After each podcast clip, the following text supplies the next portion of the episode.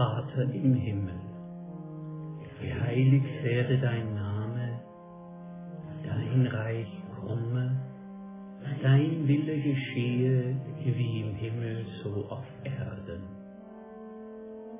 Unser tägliches Brot gib uns heute und vergib uns unsere Schuld, wie auch wir vergeben unseren Schuldigern und führe uns nicht in Versuchung, sondern erlöse uns von dem Bösen.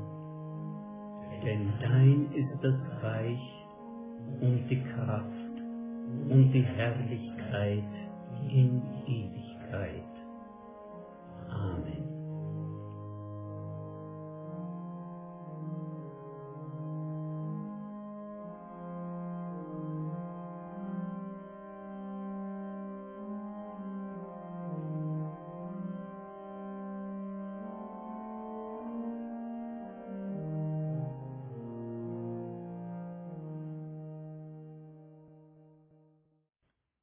Unser Vater im Himmel. Wir greifen kurz auf die erste Predigt zurück und erinnern uns daran, dass Lukas den Anlass für das Vaterunser Gebet so schildert. Die Jünger kommen zu ihrem Meister mit dem Anliegen, lehre uns beten. Sie beobachten Jesus und begreifen, dass er seine Kraft und Geistesgegenwart aus dem Gespräch mit Gott bezieht. Das weckt ihre Sehnsucht. Sie möchten eintreten in eine solche Vertrautheit mit dem Vater. Herr, lehre uns beten. Jesus erfüllt ihnen den Wunsch und gibt ihnen einzelne Gebetselemente, die für ihre zukünftigen Gebete charakteristisch sein sollen. Der Charakter einer Gebetswerkstatt hat sich bei Lukas erhalten, auch das haben wir schon mehrmals erwähnt. Die einzelnen Elemente stehen recht erratisch nebeneinander. Wir folgen in unserer Betrachtung nun aber der geläufigen Fassung aus Matthäus 6. Sie ist im Geist Jesu behutsam ergänzt und in einen Sprachrhythmus gebracht, in dem man, im Unterschied zu Lukas, gut gemeinsam sprechen kann. Unser Vater im Himmel. Vater. An diesem Wort machen sich widersprüchliche Erfahrungen fest. Die einen haben oder hatten einen weichen Vater, andere einen strengen. Eine zunehmende Zahl von Kindern wächst ohne Vater auf. Andere erleben Väter, die emotional abwesend sind. Für andere steht Vater für die Erfahrung oder Erinnerung von Zärtlichkeit und Zuwendung.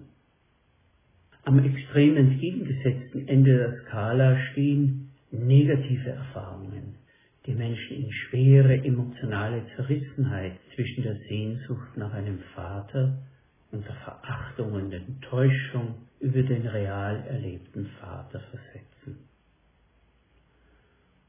Und nun sollen wir Gott so ansprechen, Vater im Himmel.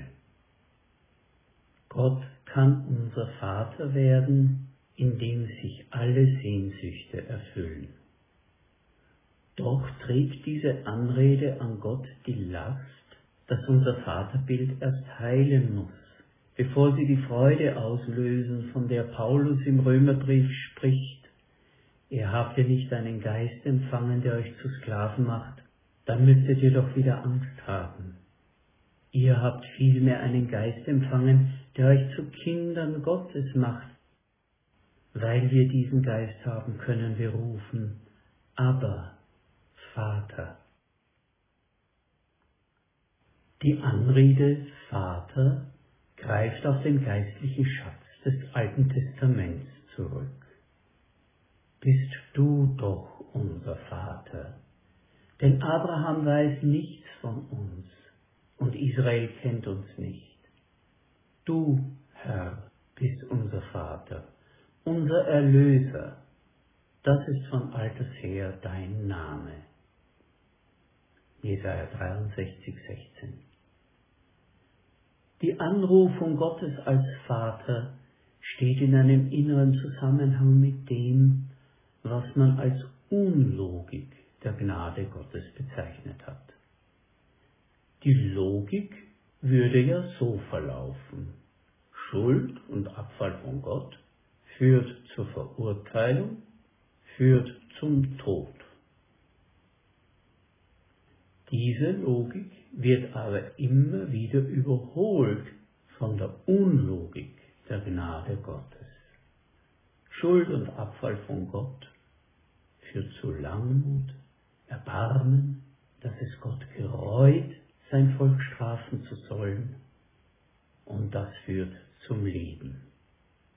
Nirgendwo wird diese Unlogik Gottes so innig ausgesprochen wie in Jeremia 31, 20. Ist nicht Ephraim mein teurer Sohn und mein liebes Kind? Denn so oft ich ihm auch drohe, muss ich doch seiner gedenken. Darum bricht mir mein Herz, dass ich mich seiner erbarmen muss, spricht der Herr. So reift das Bild vom vollkommenen, gütigen und fürsorglichen Vater heran, wie ein Vater sich über seine Kinder erbarmt, so erbarmt sich der Herr über die, die ihn fürchten. Psalm 103 Bei Jesus erreicht die Anrede Vater eine neue Qualität. Im Gleichnis vom verlorenen Sohn schildert Jesus Gott als Vater, der seinem heimkehrenden, verwahrlosten Sohn entgegenläuft und ihn umarmt, obwohl er ihn vor Jahren gekränkt, zurückgestoßen und vor der Gemeinschaft lächerlich gemacht hatte. Aber Vater, Jesus geht noch einen Schritt weiter. Er gebraucht den familiären, vertrauten Begriff aber als Anrede für Gott. Und dieses Wort dürfte auch im Hintergrund des Vaterunsers stehen. Aber ist das aramäische Wort für Papa. Es ist nicht respektlos. Der eigene Vater, aber auch freundliche Erwachsene im vertrauten Umfeld, etwa in der Dorfgemeinschaft, können so angesprochen werden. Im Rahmen des jüdischen Glaubens hätte man Gott aber nie mit aber angeredet. Das ist einfach zu wenig Ehrerbietung für den großen heiligen Gott, dem Schöpfer, dem ewigen König. Jesus nimmt das Wagnis auf sich und lässt uns Gott im Geist dieser angstfreien Zutraulichkeit anregen. Mit diesem Namen wird jede Angst genommen, jede offiziöse Steife hinten gelassen. Für die religiöse Umwelt Jesu gehörte das zu den ganz problematischen Wagnissen des Galiläers. Geht da nicht die Ehrfurcht verloren? Ist Gott nicht der höchste König? Ist das nicht zu hemdsärmelig? Diese Vorbehalte sind bis heute nicht verstummt und sind bis heute berechtigt. Der bekannte deutsch-amerikanische Theologe Paul Tillich sagt in einem seiner Bücher, unser Gottesbild bewegt sich zwischen zwei Polen und wir brauchen den Einfluss beider Pole, um auf einem guten Weg zu bleiben. Der eine Pol ist der Begriff Herr, der andere Pol ist der Begriff Vater. Wenn unser Gottesbild vom Begriff Herr dominiert wird, erzeugt er Angst und es kommt zur Heuchelei. Wir verstecken bestimmte Teile von uns vor Gott. Wenn unser Gottesbild vom Begriff Vater dominiert wird, droht als Risiko die Verächtlichkeit. Ein Gott, der immer nur lieb ist und niemandem etwas tut, den nimmt man irgendwann nicht mehr ernst. Geht es bei der Ermächtigung Jesu an uns Gott als Vater im Sinn von aber anzusprechen, wirklich um einen Freibrief für Respektlosigkeit? Nein, es geht dabei um eine ganz sensible Sache um etwas, das Gott von jeher bei uns Menschen gesucht hat. Das ungeteilte Herz. Das ist Gottes Sehnsucht von Anbeginn an, als er uns so gestaltete und berufen hat, sein Ebenbild zu sein. Gott sucht unser Herz als unsere Antwort aus Freiheit und Liebe. Angst produziert immer ein geteiltes Herz. Angst bringt uns dazu, dass wir verborgene Bereiche in uns vor Gott schützen. Angst führt immer zu heimlichen Trotz und Aufbegehren. Darum sind die Schlüsseloffenbarungen Gottes im christlichen Glauben Bilder von Ungeschütztheit und Wehrlosigkeit. Das neugeborene Kind im Stall zu Bethlehem, das Kreuz am Schädelfelsen, im Steinbruch vor den Stadtmauern Jerusalems. Die Liebe treibt die Angst aus, wird Johannes später sagen. Doch es lässt sich nicht wegdiskutieren. Mit der Nähe, die uns hier angeboten wird, hat sich Gott bewusst der Möglichkeit des Missbrauchs seines Namens, der Respektlosigkeit, der Verletzung seiner Ehre ausgesetzt. Das ist Gottes Entscheidung und die Banalisierung der Religion in der westlichen Gegenwartskultur zeigt den Missbrauch der von Gott angebotenen Liebe und Nähe. Das ist wohl der tiefere Grund, warum Jesus uns den nächsten Satz zu sprechen lehrt, geheiligt werde dein Name. Darüber werden wir in der nächsten Predigt sprechen. Wir kehren zurück zur Anrede Gottes als Vater und widmen uns einem weiteren Element in der Anrede, unser Vater. Obwohl das Beten im Geist Jesu etwas ganz Intimes, kindlich Ungezwungenes ist, stellt es uns in eine Gemeinschaft. Wenn wir von der Güte Gottes leben, können wir uns nicht postwenden von anderen abgrenzen. Nur ich, ich besonders. Das Vaterunser wird aber zu einem Gebet, das die barmherzige Gnade des Aber ohne Abschwächung über allen walten lässt, die den Vater im Namen Jesu Christi anrufen. Paulus fragt später, wenn uns alles aus Gnade geschenkt ist, wo bleibt dann das Rühmen? Das müssen wir schon hier mithören. Wenn uns alles aus Gnade geschenkt ist, wie kann ich mich dann ehrlich auf eine höhere Stufe stellen und sozusagen mit meinem Vater über die anderen rede? Dass Jesus uns lehrt zu beten, unser Vater, ist nicht bloß eine Frage der Formulierung, sondern, darum geht es hier, eine Frage der inneren Haltung. Dass ich jede Anspruchshaltung auf einen Sonderstatus fallen lasse, sondern Gott gnädig sein lasse über mich und über die anderen. Da hilft es, zwei Dimensionen der Vaterschaft Gottes zu beachten. Einerseits ist Gott unser Schöpfer, weil er uns geschaffen hat, gehören wir zu ihm. In diesem Sinn ist der Mensch an sich von der Schöpfung her Kind Gottes. Damit stellt uns das Gebiet des Herrn von Beginn weg in die Gemeinschaft mit allen Menschen.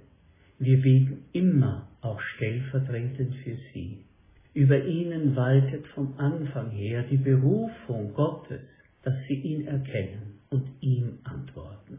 Aber, lieber Vater, das führt zur zweiten Dimension der Vaterschaft Gottes. Jesus ist auf einzigartige Weise Bild Gottes. 2. Korinther 4,4 und Kolosse 1,15. Er ist im eigentlichen Sinn der Mensch, der Sohn.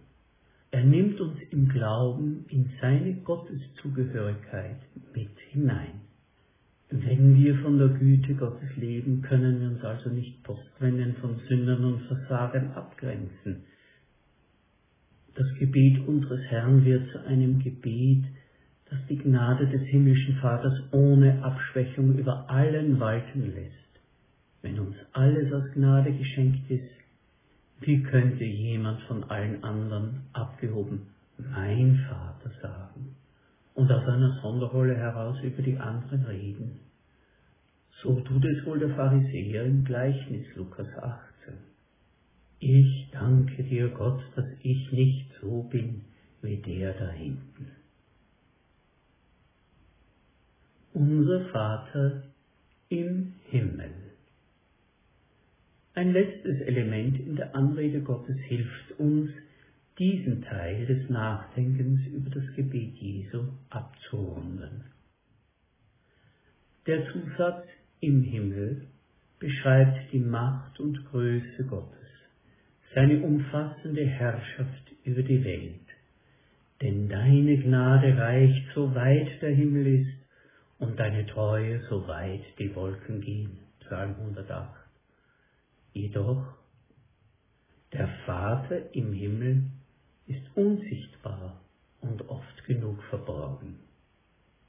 Kein Mensch, auch nicht der gläubige Mensch, kann über ihn verfügen. Meine Gedanken sind nicht eure Gedanken und eure Wege sind nicht meine Wege, spricht der Herr, sondern so viel der Himmel höher ist als die Erde, so sind auch meine Wege höher als eure Wege und meine Gedanken als eure Gedanken. Jesaja 55. Daraus entstehen Anfechtungen, die den Glauben entweder vertiefen oder gefährden. Von hier aus erschließt sich auch der Sinn der letzten Bitte im Vater unser, führe uns nicht in Versuchung, sondern erlöse uns von dem Bösen. Diese erste Zeile des Gebets Jesu birgt einen großen Schatz. Ja, in gewisser Hinsicht steckt die Besonderheit und der Reichtum unserer Gottesbeziehung drinnen. Ein angstfreies, kindliches Vertrauen, so dass wir uns Gott ungeteilt schenken. Die Größe und Macht, in der wir uns in allen Wechselfällen des Lebens und des Sterbens bergen können, auch wenn es kracht im Gebälk der Geschichte und unserer Erde. Der Schritt in die Herausforderung der Gemeinsamkeit und der Gemeinschaft, Frucht zu bringen für die Ewigkeit und hier schon Sinn für unser Dasein zu erleben. Jeden einzelnen Gebetsbaustein des Gebets werden wir für sich ergründen. Doch mit der Anrede Unser Vater im Himmel ist das Fundament für eine Gottesbeziehung gelegt, die durch dick und dünn trägt. Schon diese ersten Worte kann man zu einem vollständigen und sehr persönlichen Gebet machen. Vater, Herr Gott, barmherzig und gnädig, geduldig und von großer Güte, du erbarmst dich über uns wie ein Vater. Du gießt deine Liebe in unsere Herzen aus durch den Heiligen Geist, der in uns die Beklemmung der Angst löst und wir wie kleine Kinder beim Anblick ihres Papas ausrufen, aber, lieber Vater, wir rufen dich an als unseren Vater. Jeder und jede ist persönlich zu dir eingeladen und darf sich gewiss werden, dass du uns ansiehst, durch und durch kennst und mit deinem Erbarmen umarmst.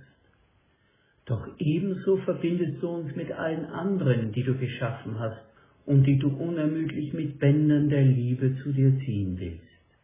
Besonders stärkend ist die Gemeinschaft mit denen, die schon verstehen, dass sie nur durch deine Güte bestehen können. Unser Vater im Himmel, du bist unbeeindruckt vom Höhnen und Toben der Menschenwelt. Du blickst herab auf die babylonischen Türme, die vermeintlich bis an den Himmel reichen.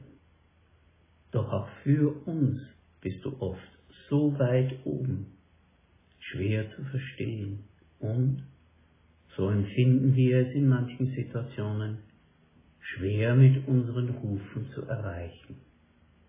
Sei uns gnädig, hilf unserem Kleinglauben, bewahre uns Vertrauen in dich. Lehre uns beten. tröste und erfülle unser Herz mit allen Kräften, um zu glauben, zu lieben und zu hoffen. Amen.